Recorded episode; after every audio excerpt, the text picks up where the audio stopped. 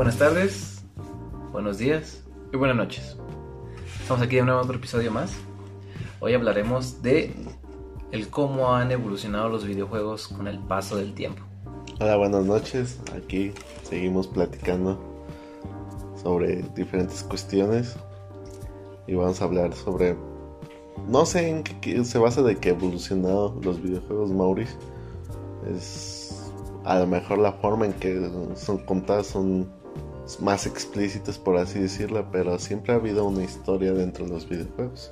Eh, en la actualidad ya es una historia más guionada, güey. O sea, sí, sí, simplemente que ya Guillermo del Toro ya es una persona que ha participado en, en varios videojuegos guionando. Si dices, ah, ok, o sea, ya están invirtiendo en una parte en la cual la historia sea más profunda. Y no me puedes decir que es lo mismo, por ejemplo, la historia de, de Mario Bros. a la historia que te puede platicar en Red Dead Redemption. Un ejemplo. Es que la cuestión aquí es que la historia siempre ha existido. Desde la, el detalle es la limitación de que había antes.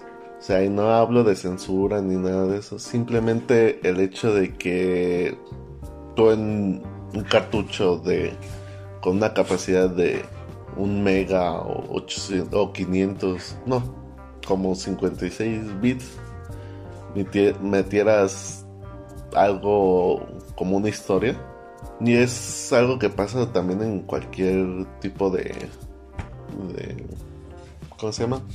Formato creativo. O sea, con las con limitado, con la con cierto ciertas limitaciones, hacer que tu historia se entienda. O sea, tú puedes decir que eh, sí, Super Mario, pues a lo mejor puedes decir que es solamente la historia de, de un fontanero. Historia más random, pues. Eso es a lo que me refiero, o sea, antes era de, esto me salió de las bolas, esto lo voy a poner en un juego y a ver qué sale, güey. Es historia muy random, se podría decir, pero aún así, este, tiene su, su chiste. Ahora, está Mario pero también de los primeros juegos que conectaron con nosotros o que vimos por primera vez está el Zelda, que pues era un tipo rol, plata, no plataformero, sino como de exploración. Y la historia, aunque sencilla, tenía su complejidad. O sea, no era sencilla porque no se quisiera abordar más, simplemente eran las limitaciones de su tiempo.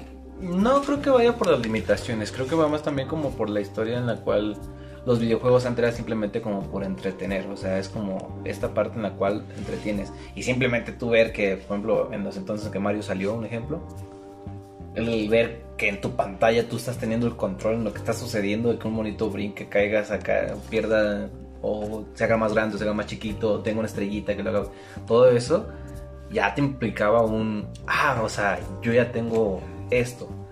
Pero la cuestión es que también los jugadores fuimos evolucionando, ya no simplemente queríamos como que, un ejemplo, un juego de disparos ya no más queríamos matar por matar, o sea, ya queríamos como algo detrás. Un ejemplo, está Contra. Contra, yo lo he disfrutado mucho y, y, lo jugué horas, no lo pasaba porque era un juego muy complicado para cuando ya estaba chico, para mí. Pero, ¿tú te sabes la historia de Contra? Este, pues es básica. Alienígenas vienen, soldados tienen que destruirlos. A eso me refiero. Una, una alienígena. Es tan compleja como lo es Gears Wars, solo que Gears Wars tiene gráficos bonitos. No, no, puedes reducir a Gears Wars a simplemente gráficos bonitos, pues, porque ya, ya, no hay ciertas limitaciones que te dejan contar un poquito más de historia. Es que acabo de poner un ejemplo perfecto. Zelda, a pesar de las limitaciones, se supo adaptar para contarte una historia. O sea, no te contaban nada. Y en ese entonces era raro Zelda porque era un juego diferente, porque ya te contaba algo más que mm. simplemente jugar, ya había una historia detrás. Es ahí donde Zelda sí abrió. Es que los tres tienen historia. Simplemente se adaptaron. Es que el Zelda del, del NES solo te dice: Es muy solo estar aquí. Es, toma esta arma. Y ya todo lo demás es exploración mucha de la información clara en un textito chiquito Y te digo, es limitación de las Pero a través de esas limitaciones Pero- abrir un panorama para voy a desarrollar juegos con historias de trasfondo, no simplemente jugar como es contra de jugar para Y matar. por contra, y contra, al igual que Gears, es la cuestión del- de la pelea. El, el detalle de que a Gears, por que pasaron los años y ya había más capacidad, le dejaron... Gears o Halo. Gears. Dejaron eh, explayarse un poquito más con y darle ciertas escenas, lo que somos las cinemáticas, que ayudaban a, a contar la historia, por Que así tú ya te fuiste muy adelante, porque por ejemplo antes de Gears hubo un juego como Resident Evil que ya tiene una historia detrás, Silent Hill para Play, se me hacían juegos Sí, muy... pues, el- eh, fue el, ahora sí que el 64 y el, el- no más complejas, pero que empezaron a dejar que eh, desarrollar un poquito más de historia. Es que es a lo que voy, yo siento que también es por el hecho de la demanda del jugador. El jugador ya no simplemente quería jugar como las, las máquinas de arcade, de Ahora- vamos a jugar un juego de vaqueros a disparar y matar. Eso es, es lo, lo superficial, pero desde que empezó es- existen lo que llamamos los juegos RPG, los JRPG, Final Fantasy, este es el más claro ejemplo que empezó con la NES y siguió Super Nintendo y hasta el, hasta el día de hoy siguen sacando Final Fantasy que eran estas historias que sí, o sea, la limitación de ese tiempo era de que toda la historia te la metían en, en textos. En textos no había cinemáticas, no había cosas que, que empezaban a desarrollar. Todo eran textos y tú ibas como dos, Papá, tres. Pero por ejemplo, esos juegos a pesar de las limitaciones sí te platicaban una historia, sí te iban contando. Y creo que también eso va mucho a la parte en la cual el jugador fue evolucionando, a no simplemente quiero pasar a un nivel de videojuego, sino también ya quiero como empezar a, a aprovechar, a tener una historia detrás de, un ejemplo en Gears, te generan personajes muy fuertes que te duele perderlos, pero desde Resident Evil, en ejemplo en Play, ya vas generando una empatía con el personaje y ya te vas sintiendo parte de algo más que simplemente pasar unas, una misión. Pero eh, volvemos al mismo. O sea, las historias ya estaban. O sea, la empatía que tú sentías con los personajes existe desde ese momento. Es más, yo creo que de los mejores juegos con de las mejores historias de juegos viene de un juego de Super Nintendo. El que yo jugué, bueno, yo lo jugué. Obviamente ahorita es muy difícil de conseguir. Se llama Chrono Trigger. Es una es como los- El Señor de los Anillos. Es algo que pasó justamente en el momento que tenía que pasar. Antes de que el CGI cobrara todo lo, lo de las películas. O sea, que fuera un gran presupuesto dentro de las películas. Había cosas prácticas, había este, historia, acción. Tú me entiendes. O sea, de que pasó justamente en el tiempo que tenía que pasar El Señor de los Anillos. Y Chrono Trigger también lo hizo. ¿Qué fue esto? Era un juego desarrollado por el, la cabeza de Final Fantasy. Con arte de Akira Toriyama. Y es una historia sobre... Empieza con nuestro héroe normal. Y que tiene ciertos viajes en el tiempo. En el al futuro y al pasado. Y, desde ahí se va desarrollando la historia de lo que tiene que ser. Tiene que vencer al villano toda la cuestión. Hay cuestiones interesantes, como varios personajes, desde este, una científica, el espada- espadachín, cuestiones ahí, este, la chica de otro mundo, de otro, de otro tiempo, y hasta hay un villano que al final se, se convierte al lado de los buenos, que de hecho tiene mucha similitud con lo que fue Piccolo en la se- serie de Dragon Ball. Y la historia está contada a 16 bits. Y tiene, incluso le metieron ciertas cinemáticas. Con las limitaciones de la época se dieron tiempo para meterle. No muchas, pero había cinemáticas. Más que nada para presentar a los personajes y ciertos eventos que ocurrían dentro de la historia. Y todo con la arte de Akira Toriyama. Y pues es esta cuestión de que es una historia compleja. O sea, están metiendo de viajes en el tiempo pasado, futuro, presente, regresar al pasado, volver al futuro. Todas estas cuestiones de storytelling guionadas que se necesitaban. Y lo hace complejo, y aún con las limitaciones de la época. Entonces, no, no siento que haya evolucionado como tal, simplemente se ha facilitado los métodos para contar la historia. Yo difiero bastante porque sí hay una evolución en el aspecto, por ejemplo, el Chrono Trigger que me comentas, el Zelda y no recuerdo algún otro juego que se me venga a la mente que diga, ah, este juego en aquella época tenía una historia compleja, tenía una historia... Kirby. Eh, Kirby no sé si entra en esa parte, pero Zelda sí, Chrono Trigger sí, y son estos juegos que en aquel entonces eran diferentes. Ahora tú analizas el mercado, eran, eran, los que iban, eran punta de lanza. A través de ellos se fue como diciendo, ah, ok, y si empezamos a hacer historias más profundas, hacer, no tan más profundas, sino unas historias mejor desarrolladas. Unas historias que no simplemente sea como de brinco, brinco, salto para ganar y para lograr esto, sino que ya te dé una razón y causa. Y eso en aquella época. En la actualidad tú ves el mercado y, y, ya no simplemente ves videojuegos, ya ves películas en las cuales tú tienes una gran injerencia a lo que pasa o deje de pasar en los juegos, por ejemplo, un ejemplo, Red Dead Redemption, si tú eres un buen vaquero, vas a ganando honor. Si tú eres un mal vaquero, vas ganando esta parte en la cual la gente te teme. Tienes una gran injerencia en lo que está sucediendo en la historia y cómo gira la trama. Mm, yo siento que algo que también fue como que rompió un, un, un estándar de una manera muy, muy sobresaliente es The Last of Us ese juego ya te plantea situaciones en las cuales hasta te sientes mal, pero es parte del videojuego, te genera lazos. Yo siento que a, mi pensar es el juego que más lazos me ha creado entre los personajes.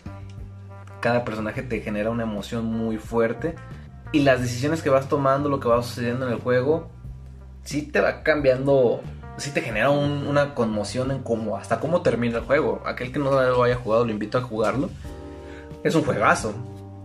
Para mí, siento que es el mejor juego que se ha hecho. Por la historia, cómo la lleva, cómo te la platica, las relaciones que vas sintiendo durante todo el videojuego, las cinemáticas. No lo sientes. el tiempo que se tomaban en hacer los escenarios, en hacerlo todo tan real, que no simplemente se trata como de pasar de nivel, sino lo disfrutas. Yo disfrutaba cada parte del juego y, y te metía en emociones bien, bien densas en cuando estabas hasta pensando una parte de qué va a pasar, hacia dónde voy, qué está sucediendo. Para mí es un juego muy bien hecho, muy bien relacionado, muy bien guionado. Se me hace una película muy buena, pero donde tú tienes esta injerencia total en lo que está sucediendo. Pues es lo que pasa con los videojuegos, de que tú te involucras un poquito más. Es la facilidad que te da es este, esta cuestión de que es la facilidad que dan los videojuegos. Te permite, a diferencia de otros medios, o sea, el cine, este, la literatura, eh, el teatro, es, yo creo que los videojuegos es el que te deja como tener más empatía con tus personajes, con los personajes que se desarrollan ahí. Tienes más tiempo, o sea, eh, mientras más pasa el tiempo, los juegos pasaron de durar, tener un tipo de duración de una hora, hora y media, a tener una duración de hasta 16 horas. Duré 24 horas jugando The Last of Us. O sea... Contando todo el tiempo que jugué, fueron 24 horas. Sí, sí, y es un poquito menos, o sea, en cuanto a tiempo de, de jugabilidad. Pero pone tú, ya son 16 horas en las que tú estás viendo qué, pasa qué pasa con los personajes. Y simpatizas con ellos o este, conectas más con ellos porque tú en sí estás siendo el personaje. O sea, tú ingieres en sus decisiones, en la forma en que responde, en la forma que, que, actúa, porque tú eres el personaje. Y es lo que ayuda, facilita con conectar con ellos. Es la facilidad que tienen los videojuegos en ese aspecto. Y, entre más van pasando el tiempo, más puedes expandir la historia. Y sí, Last of Us fue un parteaguas, no solo en la industria de, de los videojuegos, sino vimos en otros medios, como fue Logan. O sea, Logan es 100% basado en la historia de Last of Us, sin lugar a dudas. Fue influenciado en esa historia y el último God of War es un claro ejemplo también de que fue la influencia que dejó Last of Us, esta creación de vínculos este, entre, entre lo que sería las nuevas y las viejas generaciones y la empatía o el resguardo que, genera. Que ese de, de God of War me fomentó más aún las ganas de ser papá, o sea, ver, ves la historia de Kratos previo a, este juego específicamente, te habla de la evolución de un personaje, te habla del, del trasfondo que va generando. Y ya que empieza este juego, él sigue siendo Kratos, o sea, él sigue siendo él. A pesar de que ya es papá, a pesar de que ya tiene, que ya tiene una esposa y todo esto, sigue siendo él el mismo personaje. Pero como a través de este juego va evolucionando y, va entendiendo y va tratando de adaptarse y, va sacrificando hasta aquello que algún momento juró no volver a hacer por su hijo. Son cosas que están, no sé, en otro nivel. O sea, ya te permite una evolución de emociones, de evolución de mentalidad. Y por ejemplo, aquí unas personas que no tuvieran papá, un ejemplo a través de esto, de cierta manera puedes ir como subsanando ciertas circunstancias que tengas dentro de ti, porque la gente dice, no, es que los videojuegos no te sirven de nada. Sí, te permite expandir tu visión del mundo, te permite un juego de videojuegos que te que trates de viajar, puedes aprender como pues a, a, sentir esta experiencia de una manera en la que tú no estás al 100% ahí físicamente, pero en el videojuego estás viviendo esta experiencia y es agradable. O sea, la, los que dicen que no sirven para nada es, este, es interesante. O sea, que entiendan que no importa el medio. Si tú, este, disfruta, bueno, este, te acercas a consumir una historia, por así decirlo. O sea, los medios para realizar una historia son diversos.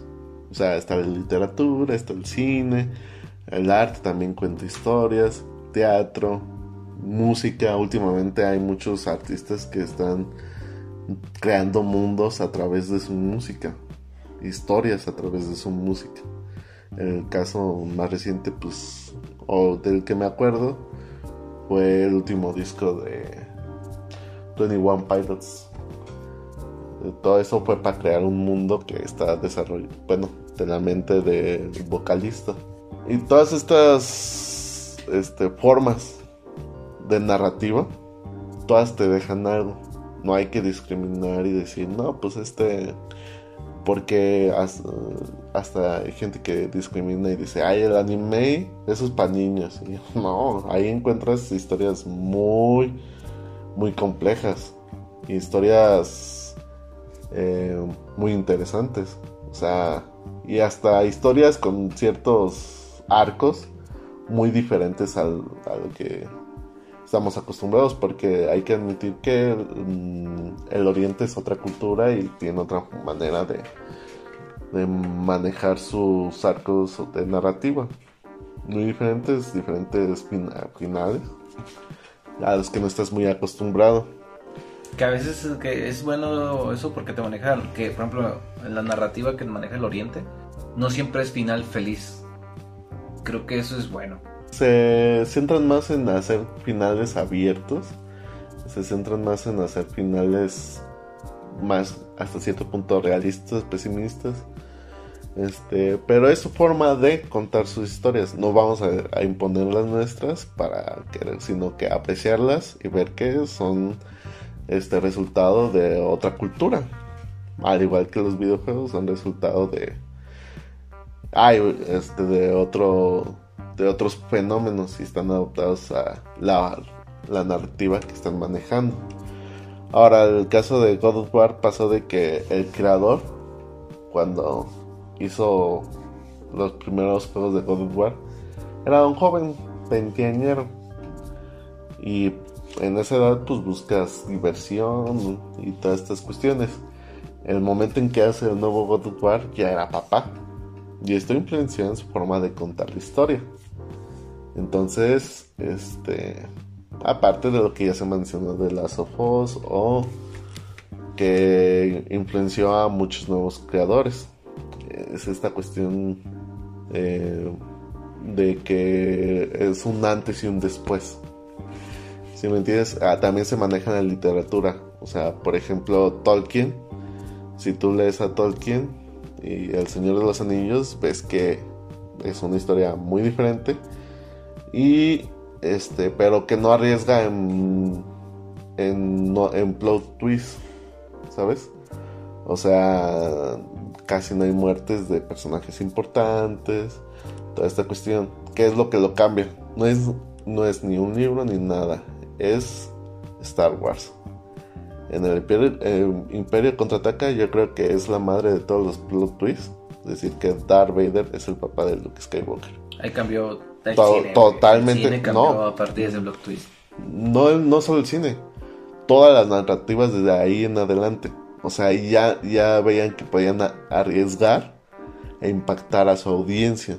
Que podían traicionar o, matar a un personaje y la audiencia en vez de enfadarse, podía sorprenderse porque era algo que bien manejado, bien construido, impacta o sea, porque hasta cierto punto algo intuitivo te dice que algo está mal. O sea, dejan migajas para que te des cuenta de que algo no está bien. Entonces cuando el plot twist viene no se siente forzado.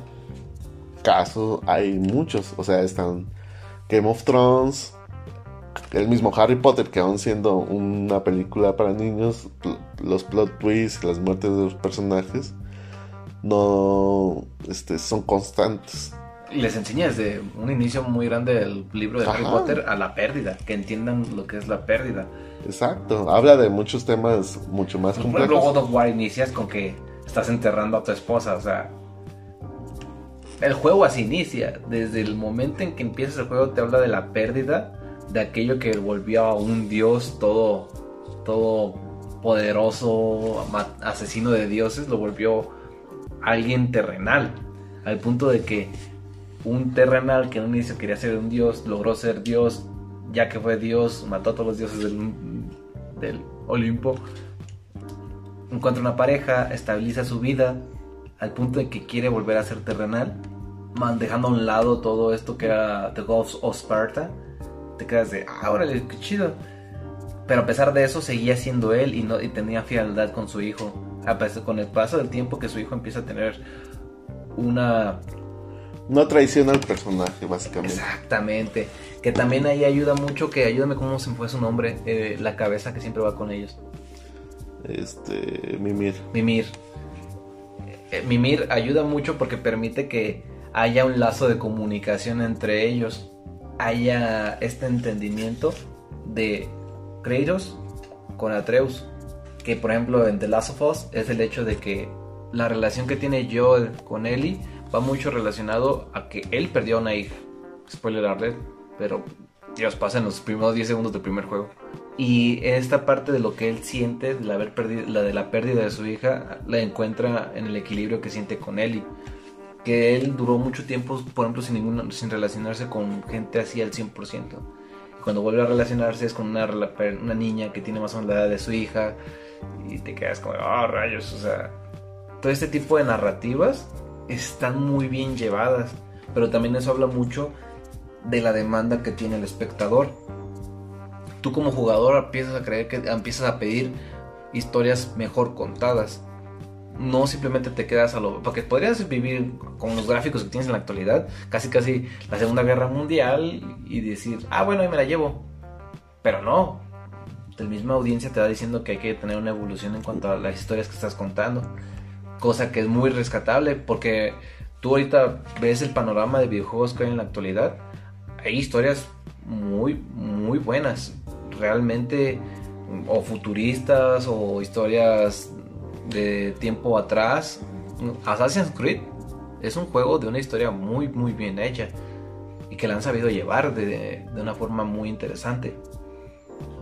en un momento que, por ejemplo, el de Odyssey también se ve que es un juegazo a donde tú quieras que lo veas ese juego, se ve que te va a impactar, al igual como lo fue Assassin's Creed en su inicio, y el ahorita que se viene el Valhalla, no me puedes decir tú que no, no se te antoja el comprar el Valhalla o el adquirir el Valhalla para jugarlo, porque es un juego que se ve que ya no solo son los gráficos, sino ya sabes que va a haber una historia detrás, va a haber una buena narrativa, va a haber una jugabilidad diferente, porque Assassin's Creed también es algo que arriesgó, la jugabilidad que tiene es eh, no es simplemente ir a matar y matar y matar, sino el aprender a ser sigiloso, que también por ejemplo te lo enseña Hitman. Hitman es un juego que, o el Split Sentinel, que eran juegos complicados, que es, es lo que te iba a decir. O el Se ve que la, la, la audiencia también ha madurado. Porque estos juegos, antes tú decías, ah, están muy complicados los dejabas. O eran muy pocas las personas que eran muy apasionados como al Split Center o al Hitman. Pero ya vas creciendo, vas entendiendo todo esto y dices, ah, estos juegos son los chidos. O el 007 de, de 64 era un juego muy complicado. El saber, a nosotros nos tocaba que era en inglés. Y yo tenía 9 años, 8 años cuando tuve un 64 en mi casa que fue como de, ok, te incitaba al aprender o a la necesidad para poder saber qué tenías que hacer. Porque tú puedes pasar la misión, pero aún así te decía que no lo habías logrado al 100%. Pues en sí, la, narrativa no ha cambiado. O sea, ha habido sus... No es su avance, sino que la tecnología ha permitido ah, ciertas facilidades para contar la historia. Que antes no se tenían por la limitación de las consolas o de los juegos. Este limitaba que a lo mejor la historia tenía que venir en puro texto. Y ahorita ya, ya, ya te- hasta te lo narran y todo. Y, y te cuentan una historia y, y pues como es una este un mercado multimillonario eh, hay la facilidad de crecer. Sí desarrollo desarrollas una buena historia. Va a haber un nicho que te va a encontrar interesante. Toda esta cuestión las limitaciones de antes eran muchas o sea no había libre mercado no había internet. Ahorita el internet es lo que hace que tú, este, el día que lanzan un juego, tú lo puedes descargar desde tu computadora, desde tu computadora, desde tu consola, desde tu- y lo dejas descargando. Antes solo existían, este, los videojuegos físicos, por así decirlo, y buscarlos. A veces había muchos que solo se quedaban en Japón o en Europa, y eso limitaba mucho. Pero desde que empezaron estas generaciones de videojuegos ha habido historias más complejas. La cuestión es que sufrían de ciertas limitaciones y obviamente tú no vas a, a los nueve años no vas a buscar historias complejas, pero ahí están. A lo mejor en su momento tú jugaste Zelda solo por jugar Zelda. Porque sabías que era popular o porque te digo de que tenía bueno, buena, te lo recomendaban mucho y cuestiones así. Y ya viste que era una gran historia en ese momento. Es más, te voy a poner el simple de los videojuegos. Más sencillo de todos. Es juego de para niños de 5 años en adelante. Que es Pokémon. Una historia simple, avanzas, tienes que hacer ciertas cosillas, peleas con tus Pokémon, un JRPG básico que te, te ayuda que no, estos son débiles con estos, estos son fuertes con estos tienes cuatro ataques, esas son sus potencias, todas esas cuestiones. Y aún así, pues mucha de la historia viene en texto, la mayoría. Tienes que hacer ciertas acciones, pero este, la historia es de leer texto. Y tú no lo hacías por la historia, lo hacías porque te gustaba. Es ahí donde yo digo que la- también Pero ya cuando creces te volteas a ver y dices, oh, hay cierta historia mucho más compleja de lo que te habla de ciertos temas como la armonía, la naturaleza, las tradiciones. Pero sí, sí, sí, sí cambia la narrativa, o sea, sí ha evolucionado la narrativa para los juegos porque ya también la audiencia ya no es tan impresionable. Antes te impresionaba simplemente que tú podías encontrar Pues, contra un personaje bonito y cambiar. a y lo que volvemos, o sea, Entonces, la, la audiencia se vuelve más exigente.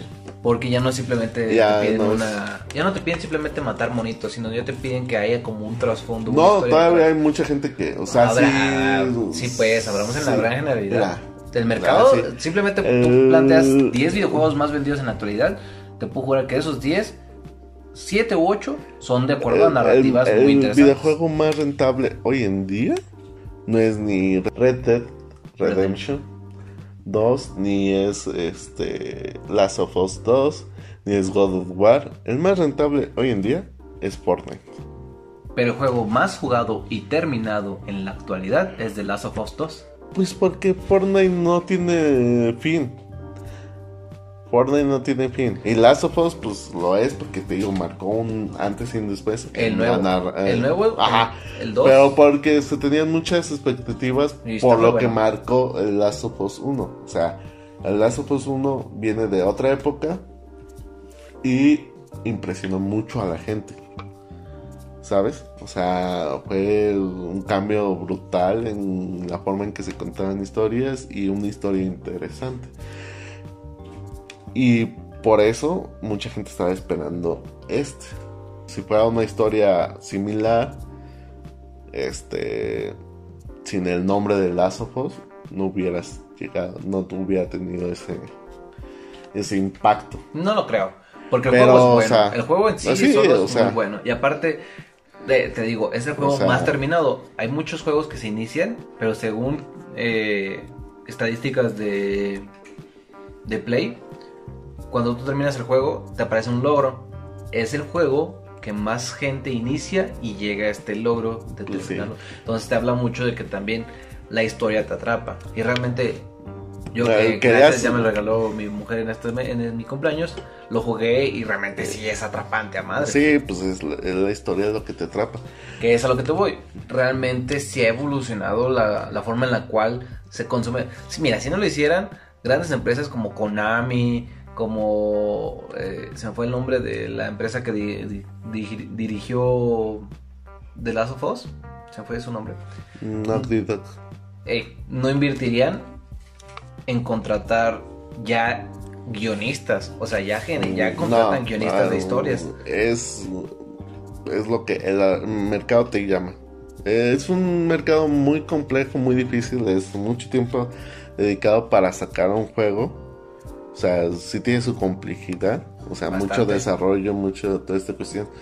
Eh, la cuestión no es de que llaman a Guillermo del Toro para que haga las historias. Guillermo del Toro se acerca para No, mostrarles. yo, yo no Sí. hablo que sim- por ejemplo, simplemente Guillermo del Toro, sino No, que me voy a la parte en la cual ya realmente La- las el- industrias están contratando Porque se necesita. Guionistas, o eh, sea, se porque el necesita para mercado el así lo va medio. marcando, güey. O sea, antes era un poquito por las limitaciones que había. Es que yo siento que no, no cae el pretexto a las limitaciones. No, el- más bien, simplemente permíteme. la evolución del mercado es- ha cambiado. Permíteme, o sea, las historias complejas ahí han estado siempre. Pero la cuestión es de que eran otros tiempos.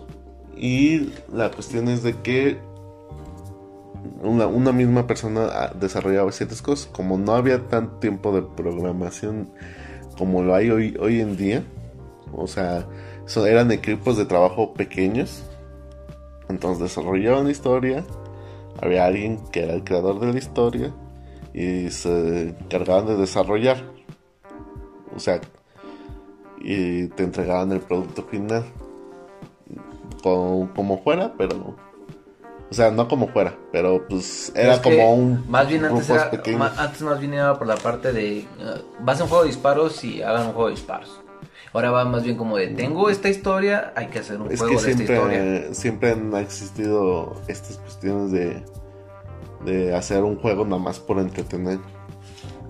Que antes No, Antes- siempre. No, pero antes era más. O sea, yo No. te digo, yo- si tú me dices 10 juegos de antes, la historia de Es que 8 a- a- va a ser más. No, no, yo siento que no nada más hay que basarnos a las limitantes. El mercado y la ciudadanía y las personas. La ciudadanía.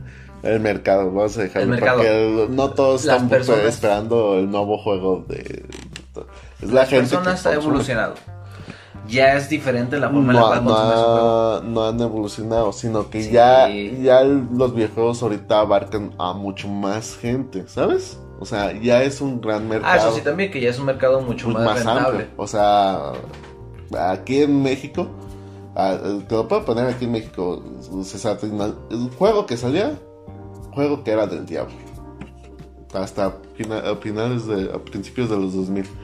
Pokémon era del diablo, Resident Evil era del diablo. Este. Dino Crisis era del diablo. Este. Zelda era del diablo. Mario Bros. era del diablo, diablo y te incitaba a consumir drogas. ¿Mm? Y, a lo que voy es de que hoy en día, ya escuchas eso y dices, ¿es en serio? O sea, ya la globalización y toda esta cuestión de que todos estamos conectados abre mucho más y el mercado está al grado de que tú oyes de un videojuego indie y si es bueno este lo empiezas a buscar y ves dos tres gameplays y dices ah no está la historia está interesante y, y todo lo que quieras antes no había eso. Había muchas limitaciones para que tú llegaras a un lugar y dijeras ah mira hay tantos juegos puedes elegir no había 10 juegos y te chingaste. Fue hasta el principio de lo que fue el 64 y el PlayStation que empezaron, había más opciones, por así decirlo. Y ya cuando llegó el PlayStation 2, entonces ya el mercado era mucho más amplio. Entonces, pues se tenían que desarrollar. Había que ser el mejor. Pero en esa búsqueda de ser el mejor, ya se empezó a hacer historias. Eso es lo que te digo. Antes el mercado era más reducido. Pero antes el videojuego... No era tan rentable, básicamente. No era tan rentable. Entonces, pues había gente que no le veía futuro y había gente que... Pero el mercado se basaba ahorita ya si te apasiona y si... Es que lo que voy es eso. El mercado antes simplemente se dedicaba a que el videojuego te debe entretener. Y ya. Me vale madre si hay una historia, me vale una hectárea lo que suceda. Yo simplemente quiero que me entretenga un rato. En la actualidad ya no es así ya la gran... La, ha habido... No, es, es muy absurdo porque si sigue pasando en el cine de que el, cine sí, pues, pero tú, tú, tú, te estás basando... Eh, de hecho, también las historias en el cine han evolucionado. Ya te manejan temas más complejos algunas películas o simplemente te trae, temas a la mesa que antes no se hablaban. El eh, cine sí ha tenido también una evolución en la narrativa. El mercado lo demanda. Entonces sí hay evolución. Mm es que, fíjate, es una con la otra. Si... Yo no lo decimos. O sea, yo, yo no digo eh, eso. Si, por ejemplo, tienes en, en los noventas, decías, yo quiero crear esta historia. Y decía, ah, se puede hacer un videojuego de él. Te decías, ¿un, videojuego? Decía, este, como que por las limitaciones que había, no sentías que iba a ser rentable. Ahorita que el mercado es más amplio, muchos quieren llevar su historia y desarrollarla por la pasión que generan por toda esta cuestión. Muchos que los que empezaron en la industria de los videojuegos, prácticamente los de Nintendo, eh, les otras cosas y lo llevaron a al videojuego.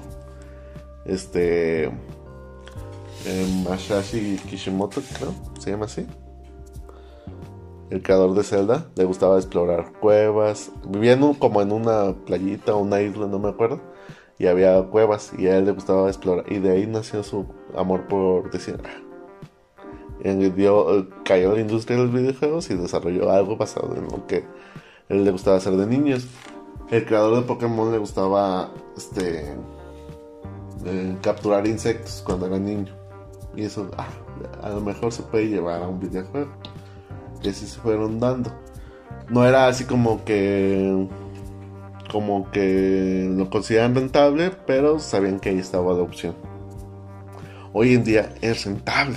O sea, si tú le dedicas tiempo y esfuerzo e inviertes en él, tu producto final tiene mucha, mucha probabilidad de que sea rentable. Que sea bueno.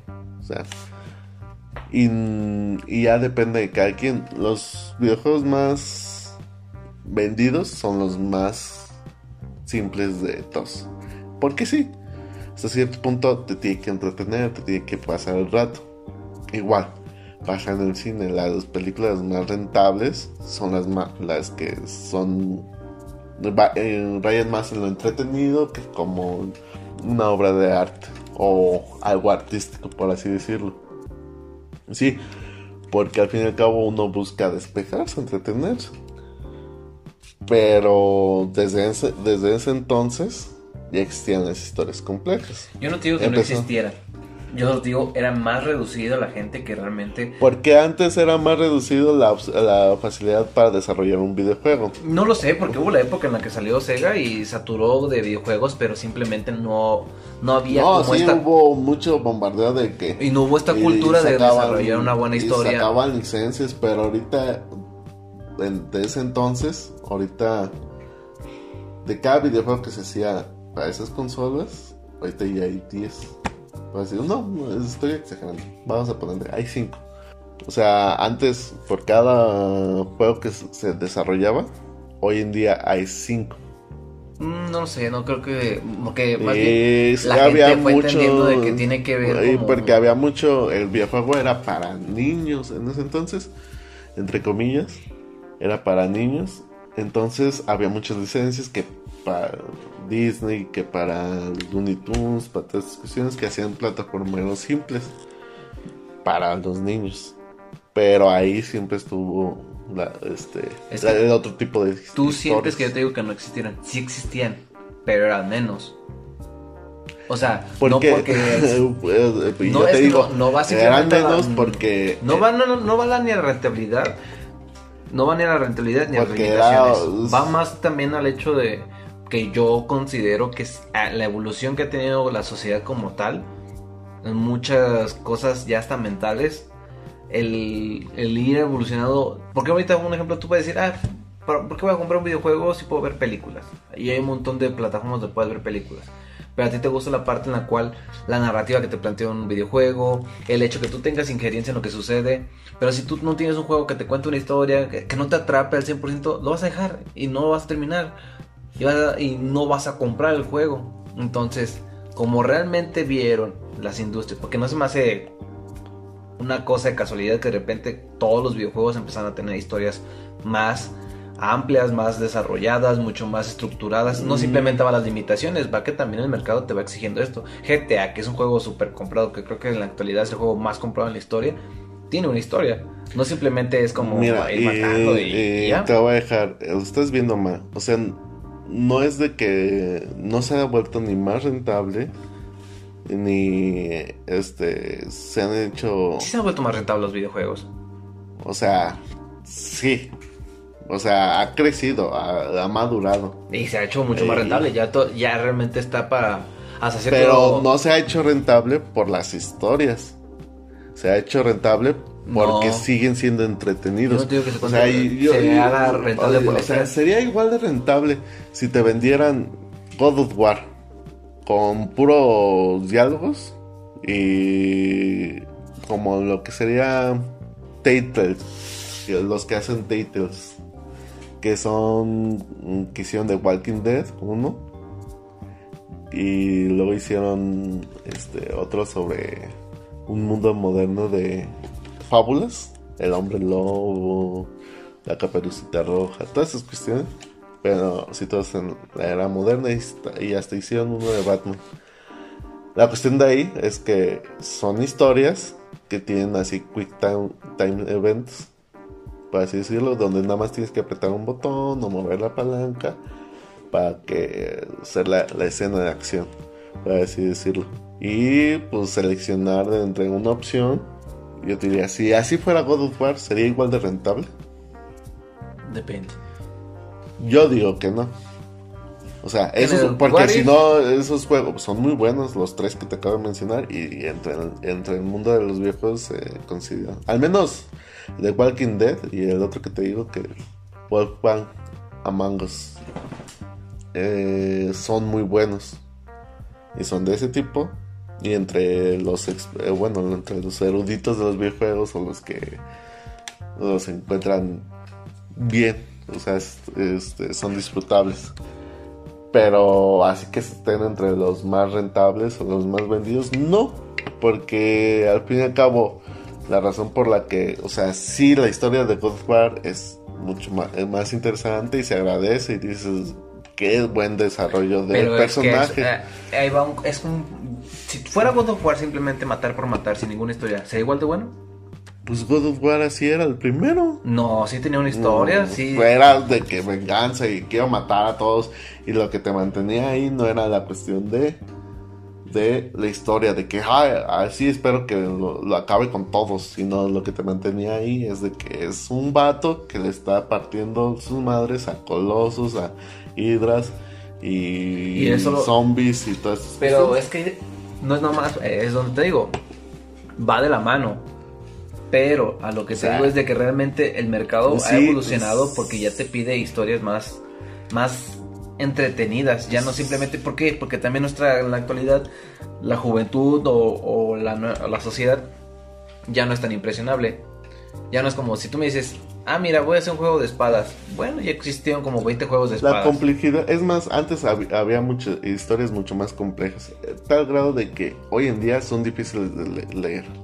O sea, si le pones a, a un jugador, así pone a un chavito de 16 años, sí, te, te, te, te aventó God of War y Last of Us 1 y 2, increíbles historias y todo lo que quieras, le pones Shakespeare, te va a botar el, el libro a los, a los dos capítulos. Pero estás hablando de literatura, güey. O sea, tú también tienes que... Es. es- Pero ya existía. O sea, no es de que. Yo no es te digo que no existía, acaba en el- de- yo no te dije que no existía en el mundo, Sino te digo, que- en el mundo de los videojuegos ha habido una evolución en el cual ya no simplemente te va a vender un producto de que se trata de matar o que se trata de pasar niveles o así. No, ya te cuento una historia a través del cual hasta te tienes que cuestionar si quieres matar o no hasta el personaje que tú dices, verga. O sea, Eh. tú juegas el número 2 de Last of Us, si sientes mal por cualquiera de las dos situaciones que te, las historias que te platica ahí. Es lo que. a lo que Entonces, a lo que te estoy diciendo realmente, la, la población, la- el mercado ha evolucionado en el cual ya no simplemente quiero un producto, sino quiero que también ese producto venga con más contenido, con más yo, carnita. Yo vaya. creo que en sí. Es más, hasta cierto, hasta cierto punto creo que hemos decrecido en, en nuestra necesidad o la complejidad de las historias que queremos absorber. ¿Sabes? O sea, hoy en día, este... Sí, o sea, yo no digo que las historias de Last of Us o God of War sean muy buenas historias. Muy buenas. Limpias, si quieres llamarlo. Pero la cuestión es de que no es algo que, que al fin y al cabo se quede. Ah, yo siento que antes ya existían estas historias complejas. Pero, Pero... tienen la literatura, güey. O sea, Oh, y en el cine y en todas estas pero yo me voy directamente. En esta situación estamos hablando específicamente de los videojuegos. Ah, Obviamente, si me puedes, si te pones encima de decir, no, es que existía es más... Lovecraft, existía ah, es- Shakespeare. sí, dices, son historias complejas, güey. Pero En Mother 2 o Airbound es, es un juego del 64 en 2D. Este, el, el, el último de los villanos tiene un, un alcance Lovecraftiano, por así decirlo. Es un villano Lovecra- Lovecra- Lovecraftiano. Y la verdad, este, no muchos, así como que tú digas, ah, ¿te acuerdas de los juegos del 64? No van a hablar de Mother 2. entonces ahí te habla también como de la evolución del mercado. Las personas antes simplemente jugaban un videojuego por entretenerse. Pero el tiempo ha pasado de que ya, Mm. ya te va, ya va pidiendo algo más. Mm, yo creo que se la doy más a los desarrolladores. O sea, Pero los desarrolladores se mueven porque, porque el, o sea, No, porque tiene la la- porque que te tiene pone- la- no, es que no, no va, yo siento que no va por las facilidades. Siento Ajá, que sí, o sea- se habla un tanto como de, como sociedad, como, como población, la evolución que se ha tenido. o sea, a lo que voy. O sea, dan la facilidad no, eh, hasta cierto punto porque al fin y al cabo tiene que ser rentable tu juego. Y te estamos invirtiendo en tanto para que se nos regrese al menos tres veces más. Te estamos invirtiendo para que me regrese al menos tres veces más en ventas. Este, que los AAA hasta cierto punto lo han logrado siempre. Porque tienen un buen marketing, porque ya son juegos consolidados. Eh, los creadores de los videojuegos, sí, tienen que ser rentables. Por eso se matan para que la jugabilidad represente algo para el, usuario o para el jugador en sí. O sea, de que el, que el juego sea entretenido. O sea, sí invierten mucho de su tiempo en eso porque es lo primordial. De ahí, de que ya dado las circunstancias de que ya están haciendo un juego entretenido, puedan meterle la historia que ellos creen que sea conveniente. Y tú ya. Que no, yo siento que ahorita ya. están atrapados por la jugabilidad. Yo siento que en la actualidad ya es historia. Apreciar la historia. Historia más jugabilidad. No jugabilidad más historia. Antes realmente simplemente, oh, que quiero un juego de pistolas, hagan un juego de pistolas. ¿De qué la historia? Lo que sea, nada más que me hagan un juego de pistolas. No creo. En la actualidad yo siento que sí es más como de. Sigue tengo esta historia, porque ¿cómo la desarrollamos? En fin, en fin, es lo que importa. Bueno, lo que hace el videojuego. Eh, al videojuego que sea entretenido sí, eh, es lo que lo hace. O sea. Pero el mercado en la actualidad ya no solo te pide que me entretengas, porque me puedo entretener con mil cosas más. Y porque voy a comprar tu producto que es más caro que comprar una membresía de una página de, de películas. Ah, porque simplemente ya mi historia más mi entretenimiento ya es otra onda. La situación es de que antes era, tengo esto, esto quiero hacer esto, mete la historia que sea simplemente, pero que haga esto. Eh, Yo siento que en la actualidad el mercado te pide antes, que dame una historia. lo mismo te digo que se vendían licencias a diestra y siniestra. Ahí estamos todos de los plataformeros de Aladdin, del Rey León, de todas estas cuestiones de los Looney Tunes, de Animaniacs. Y es porque antes porque era. era. ah, mira, un personaje que conozco, voy a comprar este juego para jugar. Y era un plataformero que algunos más que otros, pero tenían su encanto. ¿Por qué me das la razón a lo que te estoy diciendo? Mm, no, porque yo creo que aún así, hoy en día, lo que se busca es mejor jugabilidad.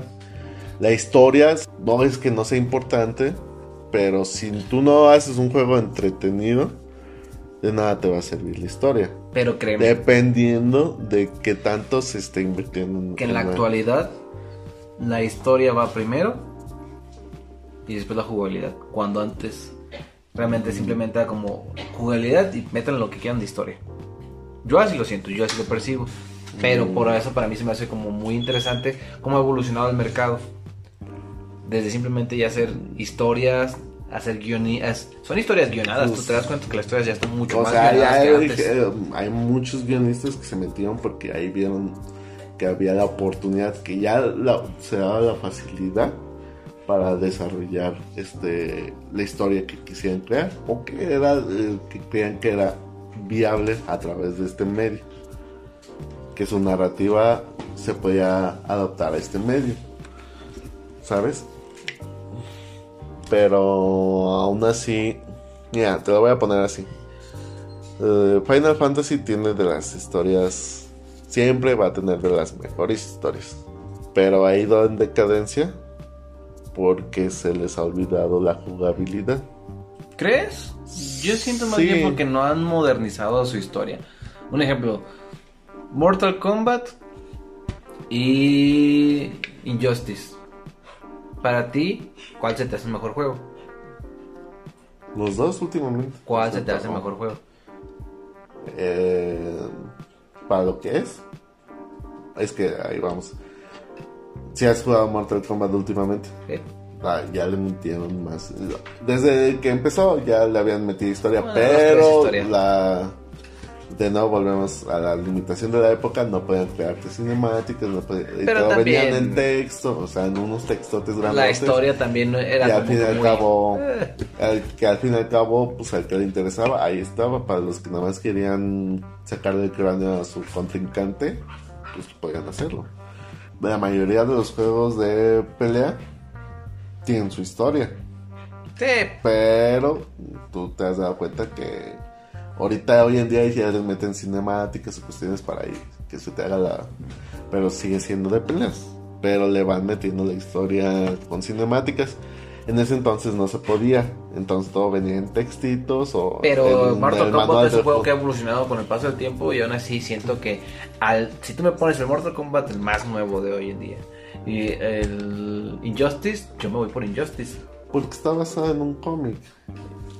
O sea, Y un cómic es una muy buena historia, güey. o sea, eh, es, es- tampoco puedes eh, este, hacerlos competir a un a un producto que nació prácticamente de este mu- mundillo que es los videojuegos a otro que ya tiene bases y fundamentos en otros medios ya sea y vari- va- vari- Tú, tú los pones a jugar los dos, la jugabilidad es muy parecida.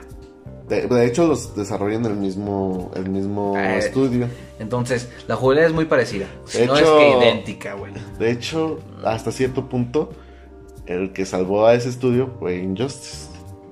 Y dejó, y le ayudó para desarrollar Y es lo que Mortal de... ¿Por qué? Porque Injustice se, arriesgó. También tienes que ver que se- la forma en la que lo desarrolló se arriesgó. No, era un albur. Agarró una historia buena, la metió en un juego de peleas y funcionó. Porque ya no la gente, ya no nomás fue como, ah, voy a golpear por golpear. Porque hay cientos y miles de, vuelos, de juegos que nada más tratan de golpear por golpear. Pero ya Eh, te meten pero- una historia detrás y dices, ah, ok, voy a acabar la historia. Pero, pero también volvemos a, las- a lo de las licencias. Que antes tú comprabas un juego porque venía que los animales, que los Looney Tunes. O sea, ya que tú tengas un juego que tenga un personaje que tú reconoces, le ayuda. Ya nada más es invertido. Pero también, ¿cuántos juegos de superhéroes hay que dices, ah, no lo debí haber comprado? Ah, no.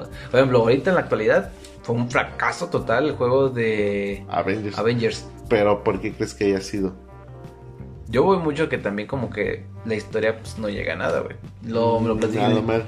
La, lo- lo- lo No, no sé de qué va la historia. A mí me lo platicó un amigo y sí te quedas con él. Eh, desde, desde la historia se veía mal. En, en primera, para empezar. Habiendo tantos cómics, Borra eso. En primera, los Avengers no son tan gran equipo como. No tienen tan buenas historias como otros equipos. O sea, para ser sinceros, X-Men tiene mucho, Mucho mejores mejor historias que los, los cuatro fantásticos. los Vengadores. Los cuatro fantásticos también. Y son productos que se ponen mucho tiempo a la refrigeradora porque no le pertenecían a Disney. Malas prácticas. Pero ahorita que es el auge de que está Avengers al 100% por todos lados, que tú los ves donde sea, no pudieron sacar un buen juego. Y, ¿Y y por es porque crees? mucho va por la historia. Mm, Yo diría que es más por la jugabilidad. Se veía muy feo. Yo creo que había, había visto mejor jugabilidad en un juego de Legos de Avengers que hay. Pues me dice que está entretenido. O sea, que está entretenido el juego, pero que realmente no llegas a nada. O sea, y luego también muy Mm. cae en otro que es uno de los males del siglo XXI, que muchas partes del juego son descargables. Y dices, ah, mira, por ejemplo, de superhéroes, ahí está el nuevo Spider-Man. O sea, ya es una historia que todos conocemos. Ya sabemos por dónde va. O sea, desde que lo empiezas, desde que lo empiezas, ya va, ya más o menos vas, ves hacia dónde va. A lo mejor tiene sus plot twists y todo lo que quieras. Pero tú, ¿por qué estás ahí? Porque la forma en que se mueve Spider-Man y la forma en que se balancea y la forma es muy novedoso. O sea, y la verdad, este, el movimiento es fluido. Yo creo que la última vez que vi algo así fue en el, Batman. en el Batman también. Que agarraron un superhéroe y lo que... Y la historia, pues, La historia está buena también. la historia está buena. Pero lo que tú- por lo que tú estás es porque sientes ser Batman. Batman. Así, así como sientes ser Pero por ejemplo, tú acá en el juego de los Avengers tú sientes ser el Capitán América, pero es que de ahí es donde te digo, tiene que ir uno con que- otra. Los juegos tienes que tener un balance muy grande entre la historia y la jugabilidad. Pero en la actualidad yo considero que la historia es un, un 70%. No, estás- le estás dando mucho. Mu- mucho. Bueno, un 60-40. Pero la historia No, se ha sé. abarcado más en la actualidad que la jugabilidad. No, no creo. O sea, sí creo que la historia es importante. Yo siento que en la actualidad la historia es elemental.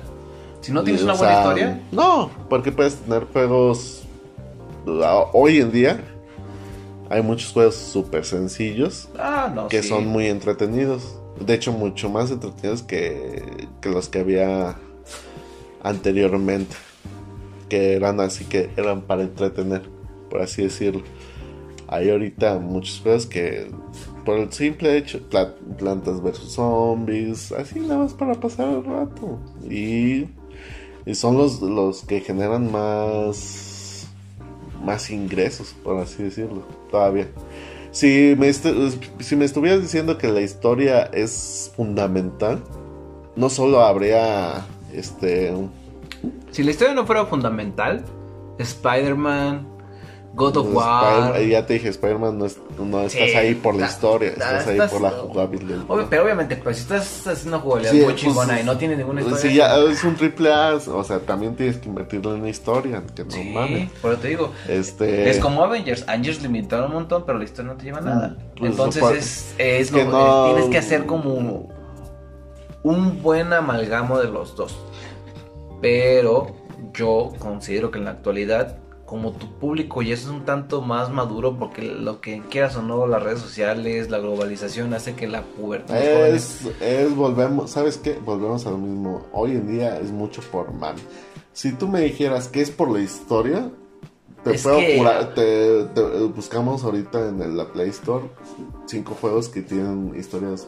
Hay uno que no he podido jugar, que está como situado en la Edad Media, que de una chava y un chavito que tienen que sobrevivir a una, pandemia de peste.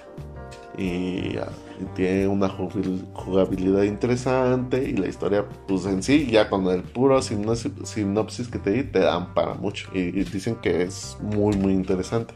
Es un juego indie, entonces, si te estoy dando que es un juego igual de complejo que Last of Us, pero no está ahí con ellos, eh, no está arriba con ellos. Es un juego de nicho, o sea, de que sí es rentable, pero que no va a ser de talla mundial. ¿Por qué?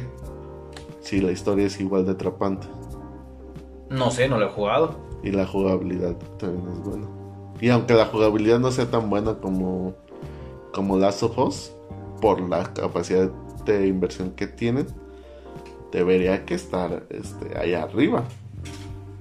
Pero no, es que hay es como un señor, güey, que dice que la juventud nada más se mueve por, por no. y dices, no, o sea, sí siento que también se ha habido No es la juventud, en general. Bueno, la sociedad. La, la, media se mueve por el mame. Eh, sí, todo eso son tendencias, pero sí tienes que entender que también sí va esta parte en la cual los medios, la globalización, las redes sociales te han hecho que la que un joven de hoy, 13, 14 años, no te piense como un joven que en nuestra época de 13, 14 años. Por lo cual también esta, es, como este es el mercado, gran parte del mercado son de esa edad de entre 13 a 18 años, 13 a 19 estás años. diciendo que la mente de un niño de hoy de 13 años es más compleja que... que no es más compleja, pero sí tiene mucho más temas que lo que... Güey, yo a los 13 años no pasaba de pensar en jugar fútbol, de... de pasear con mis amigos, de estar en mi casa, de a veces ver un partido de fútbol. Esas mis cosas de, me preocupaban Y ahorita los niños de 13 años... No, ya traen otras cosas muy... Y lo veo, güey, porque vivo a diario con los sobrinos de mi pareja, que sí veo como realmente la sociedad, cómo ellos viven su día a día, la, el despertar mental que tienen muchas cosas, que lo peor todo que es un despertar en el cual no saben por qué piensan o, o por qué ven, porque no saben el por qué, pero ya lo traen en su cabeza desde su sexualidad, desde lo que sienten día a día. Eso ya son cuestiones de que la sociedad. Pues, y tu sociedad es tu mercado, entonces desde ahí siento yo que también. Pero no porque ya en ciertas cuestiones sociales, este, eh, tengan cierta o mayor libertad para hablar sobre esos temas. No quiere decir que ya estemos hablando de que es una sociedad mucho más compleja, es mucho más abierta, ya no tiene las mismas dificultades o ya no tiene siento yo que también sí viene mucho a, complejidad, güey, o sea... Mm, todos somos complejos. O sea, yo, yo, o sea, no porque seas un boomer, vas a ser mucho menos complejo que un millennial hoy en día. Sí, o sea, hablamos de diferentes eh, espectros. Pero el ser humano por en sí es complejo. No importa de qué generación vengas. Simplemente que es, venías de, de otros tiempos y viviste otras cuestiones que a las nuevas generaciones no les tocó lidiar. Y que te afectaban de diferente forma. Y hoy en día este, las nuevas generaciones tienen otras cuestiones que lidiar, entonces a lo mejor este, se les ayuda o tienen la facilidad para hablar sobre otras cuestiones. Pero aún así, no creo que sean mucho más complejos. No, es que yo son, son diferentes. Y esto también ha, hecho que el mercado sea más... Ya es que yo, ¿cómo te lo puedo explicar? Yo veo que en la actualidad, como son menos, menos más difícil de sorprender, tienes que darles algo diferente para poderlos sorprender. Y de ahí también viene esta parte en la cual sí importa en gran parte la historia que manejes. Porque ya tu, tu público de cierta manera ya son más porque también tienes que entender que no todo, no todo tu mercado se basa en niños. Realmente las personas que te adquieren más son, adultos. Y estos ya no simplemente quieren algo sencillo, ya quieren también un sentido más, más tangible, más real y como más maduro hasta cierto punto. O sea, que hay que entender, como adulto no busca, no es de que tú vayas, es que dame historias interesantes. No, es que tú vas, dame, dame algo que me entretenga y me sorprenda. Pues ¿Cómo sorprendes a alguien que simplemente... Ay, con la historia a veces no es. O sea, te puede sorprender, te puede sorprender hasta los... Hay gente que hasta con los puros gráficos, si no, no se comprarían FIFA cada, cada año. Si no, fuera hasta por los puros gráficos que dicen, no, es que los gráficos... Y estoy hablando ya adultos. O sea, estoy hablando de gente de mi edad.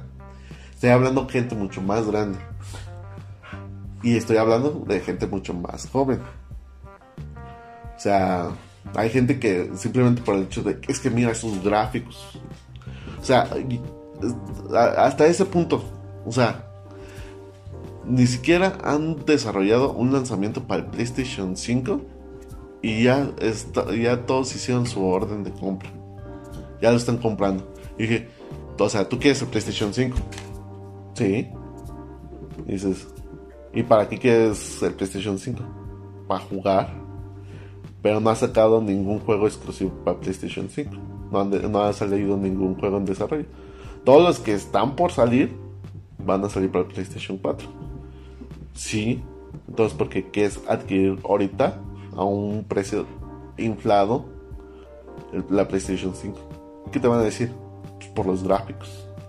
Y es un, una cantidad exorbitante de gente que solo compró la PlayStation 5 por los gráficos. No, no los voy a criticar. Pero es de que. Y de diferentes edades, ¿eh?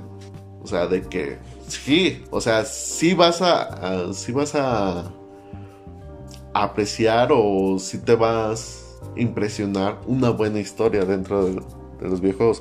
La narrativa que se maneja, sí. Pero, o sea, lo que hace al, videojuego rentable es su jugabilidad.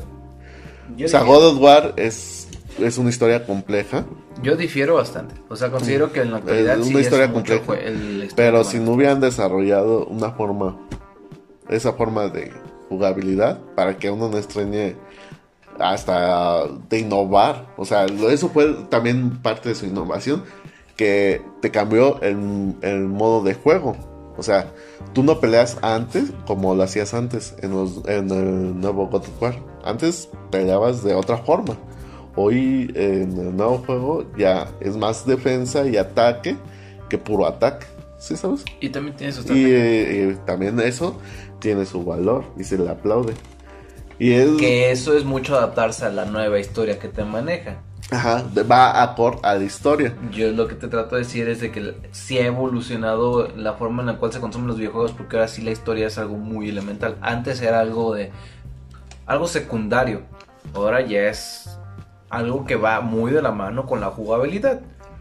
Lo cual habla mucho de la evolución que ha tenido el mercado. No digo que hoy en día estés ahí nada más porque Ay, es divertido jugar esto.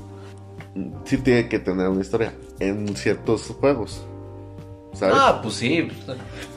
los juegos del celular, Candy Crush es de los juegos más descargados en la historia y es un juego nada más de jugar, pero es para, pero es lo que Tetris y así hay sí, muchos. pero Eh, pero no hablamos en el mercado grosso de los videojuegos, el- No, no, no todo el mercado ya se va, se enfoca en desarrollar este historias. Yo creo que es hasta cierto punto el mismo porcentaje que lo hacía anteriormente. no, sí, Tienen más facili- facilidades hoy en día y hay mucho más mercado. Entonces, pues ahora sí que hay más gente desarrollando este tipo de historias. Pero mm, siempre han estado ahí. Solamente que mm, en un mercado, en un... Yo no niego que estuvieran ahí, solo siento que el porcentaje ha ha aumentado considerablemente y que las historias sí, son Sí, diferentes. porque pues el, el mercado también eh, creció exponencialmente un chingo. Pero, o sea, volvemos, volvemos a las estadísticas y a los porcentajes y a las ventas y todo eso. Si fuera así de que el mercado ha, eh, ha- ha crecido, eso sí, entonces te da mucho más. Es algo que decimos, hoy en día todo el tiempo estás consumiendo algo. Eso da la facilidad de que generes un nicho con la creación que tú tengas. O sea, va- vas a tener un nicho para desarrollar tu historia y es de dedicarle tiempo y, y esfuerzo. Con ciertos resultados alguien va a invertir en tu desarrollo para llegar a más gente. En tu, en tu historia, por así decirlo. ¿Sí? Obviamente. Porque ahorita ya somos un chingo y ahorita consumimos muchas más cosas, por así decirlo. Pero viendo las estadísticas y viendo, este, ahora sí que el- las ventas y viendo el- la rentabilidad, te das cuenta de que lo que sigue generando son los juegos para entretener. Mm, Eso no quiere decir, eso no... ¿Crees? No. Sí. Realmente lo, lo dudo, porque los juegos más comprados son juegos con historias dark, eh, Red Red Redemption, GTA, tiene una historia. Mira, ¿te gusta que busquemos los juegos más vendidos? En la actualidad, En la actualidad. A ver, nomás así. Mira, aquí tengo cinco. Minecraft en primer lugar. Grand Theft Auto 5. Y no es por la historia. Es, es por las, el sandbox, por así decirlo. Que te deja hacer lo que tú quieras. ¿Sabes? Y de hecho, el más rentable hoy en día no es ni el Grand Theft Auto 5, sino es el online. Por lo mismo de que puedes hacer muchas cosas. Te- Tetris 5 es Player Unknown's Battleground, que es uno de pistolas, que es de shooter en, en primera persona. Y por ahí debe que andar también Fortnite, también de que es... Vamos a poner los más rentables. Bueno, los más vendidos en 2020. Ya, el primero es Call of Duty Modern Warfare, Animal Crossing, New Horizons.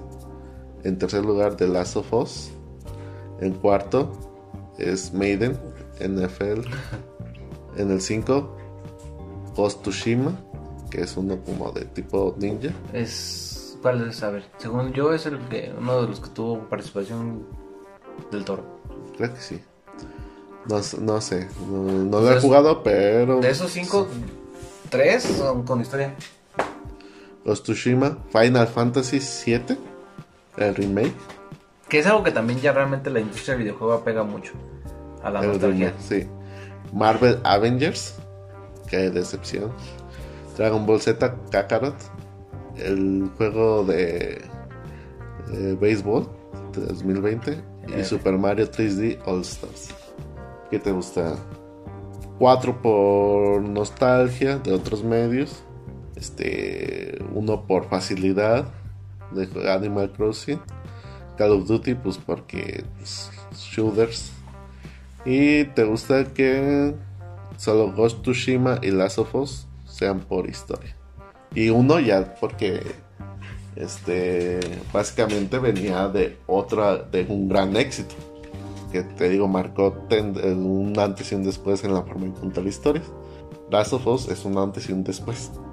Y Ghost Tsushima que puede ser el que que resalte por la historia, que es el número 5.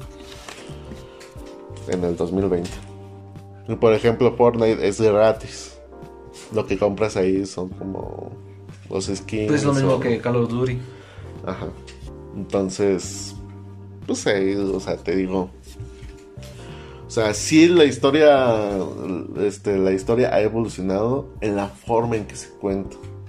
También la historia en general, porque también buen- buen- tienen buenos blogs. Porque las historias de antes eran igual de complejas. Hoy en día, el último Zelda también este, fue muy interesante. No porque el personaje cambiara ni nada, sino como que se enfocó en el personaje del título. Se enfocó en Zelda. Se enfocó en sus errores, en su, en su lucha. Y este. O así que lo presentó como un personaje frágil, más que como una hada que te guía al camino. Entonces desarrolla el personaje que viene de la historia, del que viene el nombre de la historia. Pero te digo, este, ha existido siempre, ha evolucionado la forma en que se cuenta, pero aún así tiene que ser una buena juga- jugabilidad. Lo que tiene Ghost Tsushima, por lo que me han dicho, es que la jugabilidad es impresionante. Por eso levantó tantos.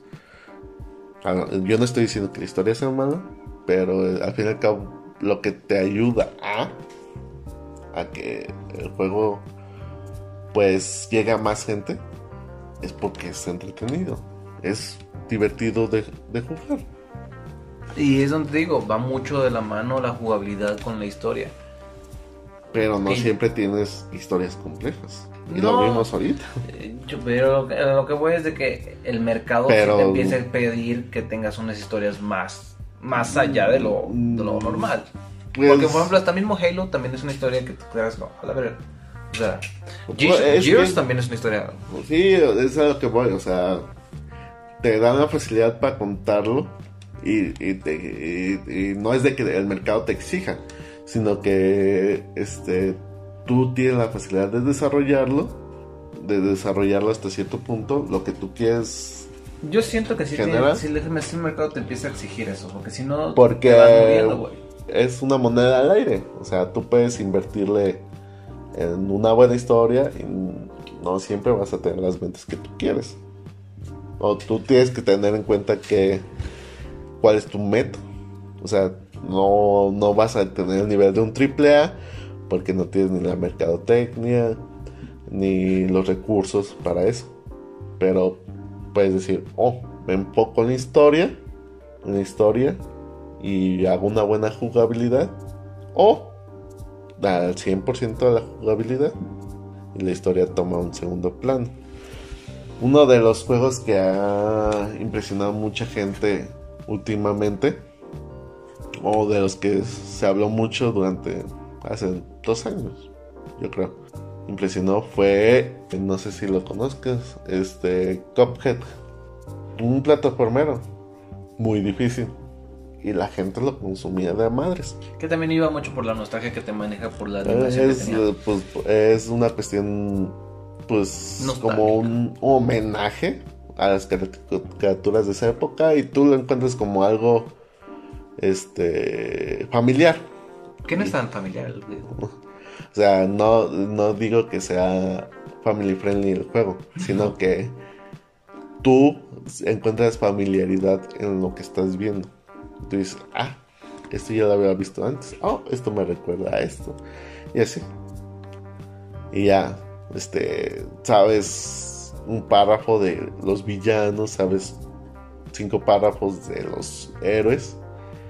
Y te quedas por la jugabilidad y por todo lo que estás viendo ahí, o sea, la forma innovó en ese sentido y a lo mejor no no lo han imitado porque es como que un dato único que lo hace único, por así decirlo, que Cuphead es así de divertido porque no hay otro.